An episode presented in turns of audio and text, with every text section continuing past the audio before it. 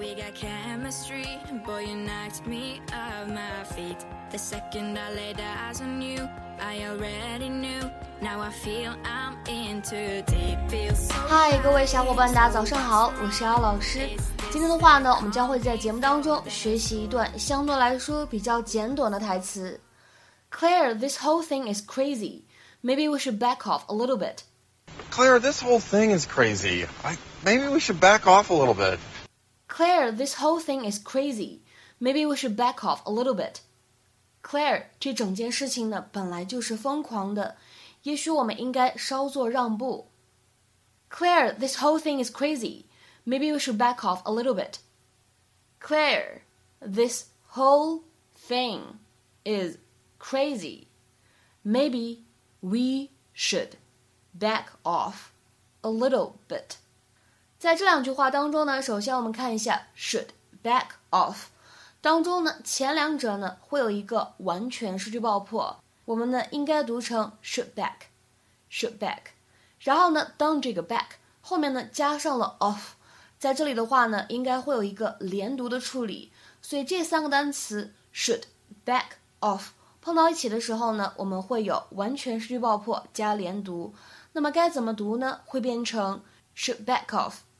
should back off，然后再来看一下末尾这个位置的 little 这个单词的话呢，大家在美式英语当中呢不用读成 little，因为这个 t 音呢会轻微做一些美音浊化的处理，会变成 little，a little bit，a little bit。Phil, Laura, what are you doing? taking this sign down. I recognize your license plate. This is ridiculous. I know they're all over the neighborhood. What kind of lunatic does something like this? Who knows?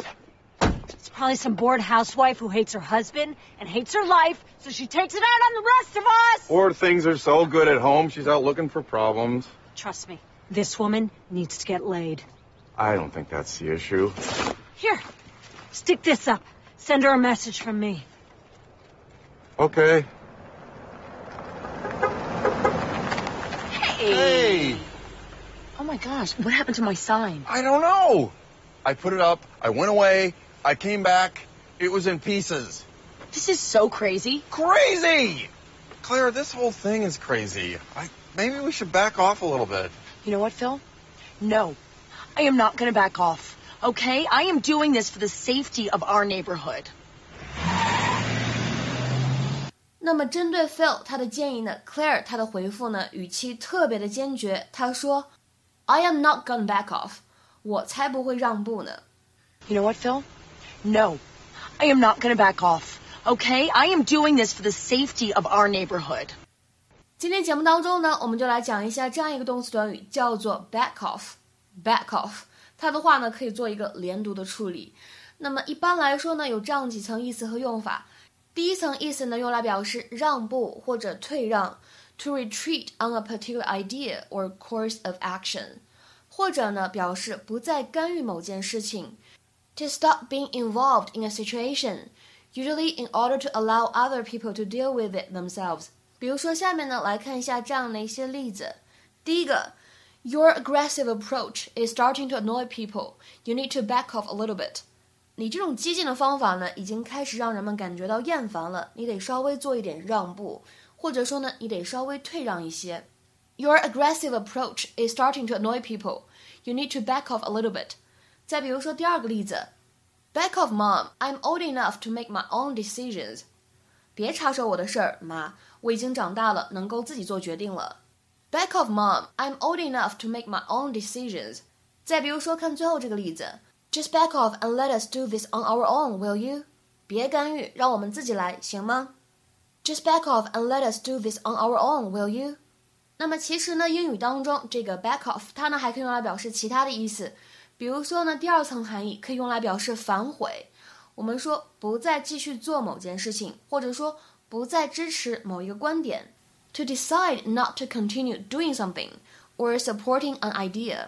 比如说看这个例子 ，Just before they were about to sign the papers to buy the new house, they got nervous and backed off。 就在他们打算签合同买这套新房子的时候，他们紧张了，反悔了。Just before they were about to sign the papers to buy the new house, they got nervous and backed off. 那么在我们的日常口语当中呢，如果你听到有一个人语气非常强硬的说 back off，back off，基本上呢可以理解成为滚开，少烦我。 ”。比如说看下面这两个例子，第一个 back off，I told you I would not go to the dance and that's it，滚开。我跟你说过了，我不会去参加那个舞会，就这样。Back off! I told you I would not go to the dance, and that's it. 第二个例子，You need to back off, buddy.